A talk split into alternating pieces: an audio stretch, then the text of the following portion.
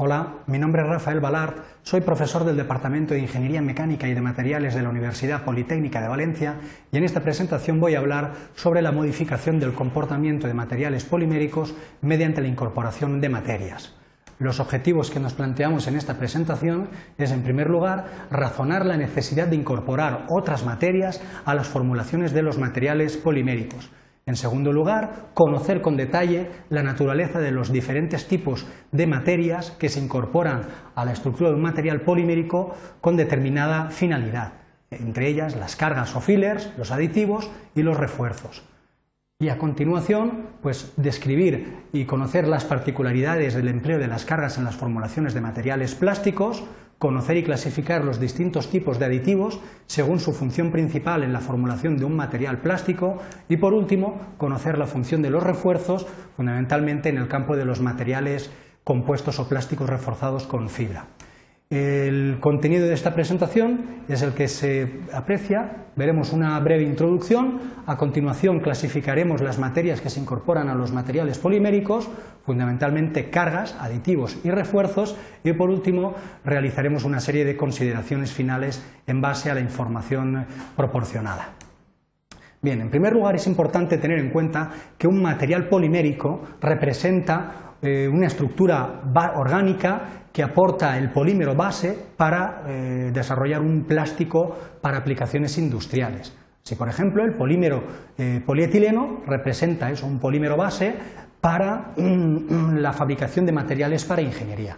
No obstante, este polímero base en sus aplicaciones corrientes, pues va eh, a necesitar en ocasiones mejorar sus propiedades mecánicas, también puede que sea necesario protegerlo frente a la acción de agentes externos, también es posible que sea necesario modificar alguna propiedad, densidad, conductividad eléctrica, propiedades químicas, etcétera, o bien, pues simplemente es necesario reducir los costes del material. Todo ello plantea la necesidad de incorporar determinadas materias para conseguir estos objetivos eh, diferenciados que hemos comentado anteriormente. Así pues, para mejorar las propiedades mecánicas necesitamos utilizar refuerzos para proteger frente a agentes externos a los materiales poliméricos, vamos a utilizar los aditivos de protección. Para modificar selectivamente algunas propiedades, utilizaremos los aditivos de modificación. Y por último, con el fin de reducir los costes, vamos a utilizar lo que denominamos en el campo de los materiales poliméricos cargas o fillers eh, para las formulaciones de los plásticos. Bien, como hemos dicho, efectivamente existen distintas maneras de modificar el comportamiento de los materiales poliméricos. Estas se basan en el empleo de cargas o fillers, aditivos o bien refuerzos. En el caso de las cargas es importante destacar que inicialmente se emplean con una finalidad muy concreta, que es la de reducir el coste, abaratar el coste del material polimérico. No obstante, debido a la amplia variedad de naturaleza que puede presentar las cargas o rellenos, pues permiten modificar de forma selectiva alguna propiedad concreta, como puede ser la rigidez, eh, disminuir la dilatación, eh, disminuir la contracción, aumentar la viscosidad en el procesado, etc. Pero sin perder de vista que el objetivo central es la reducción de los costes. En general, mm, suelen emplearse en grandes cantidades siempre y cuando no comprometan el resto de propiedades en el material. Como ejemplos, pues tenemos cargas de naturaleza orgánica y cargas de naturaleza inorgánica. Entre las cargas de naturaleza orgánica podemos destacar, entre otras, las cortezas molidas, los serrines, las harinas obtenidas a partir de cáscaras de determinados cereales.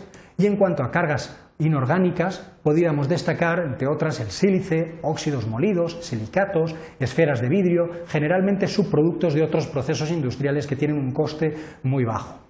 Bien, en relación a los aditivos es importante destacar que se emplean en las formulaciones de los plásticos con una doble finalidad.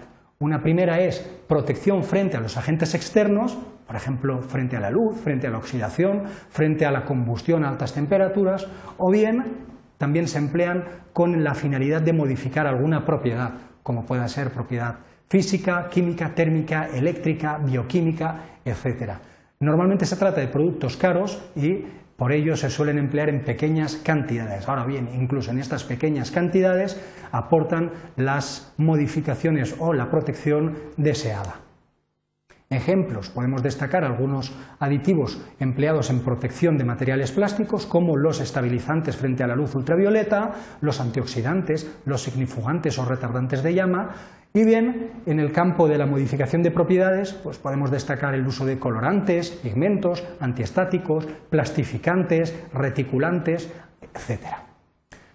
Por último, eh, describir las características principales de los refuerzos. Los refuerzos son materiales que se incorporan a, a, otra, a otro material, normalmente de tipo de naturaleza polimérica, orgánica, con el fin de mejorar las prestaciones mecánicas. Son materiales que presentan una naturaleza muy variada y el coste pues, eh, se presenta en un, amplio rango. Eh, suelen presentar una amplísima variedad de tipologías que van desde tejidos bidireccionales, tejidos tridimensionales, fieltros, tejidos multiaxiales, fibra larga, fibra corta, etc. Y fundamentalmente el campo de aplicación de este tipo de, componentes es en el campo de los materiales compuestos o plásticos reforzados con fibra. Como ejemplo de refuerzos podríamos destacar pues, un tejido multiaxial de fibra de carbono o un fieltro de fibra de vidrio.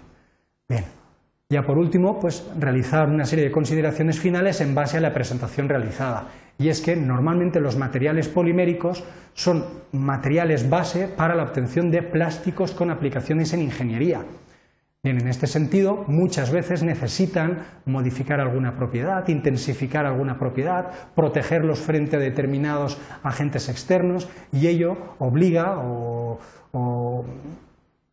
nos dirige al empleo de determinados de determinadas materias con esta finalidad. Entre estas materias merece la pena destacar tres grandes grupos, las cargas, los aditivos y los refuerzos. Las cargas, como características generales, se añaden en grandes cantidades y sirven fundamentalmente para abaratar el coste.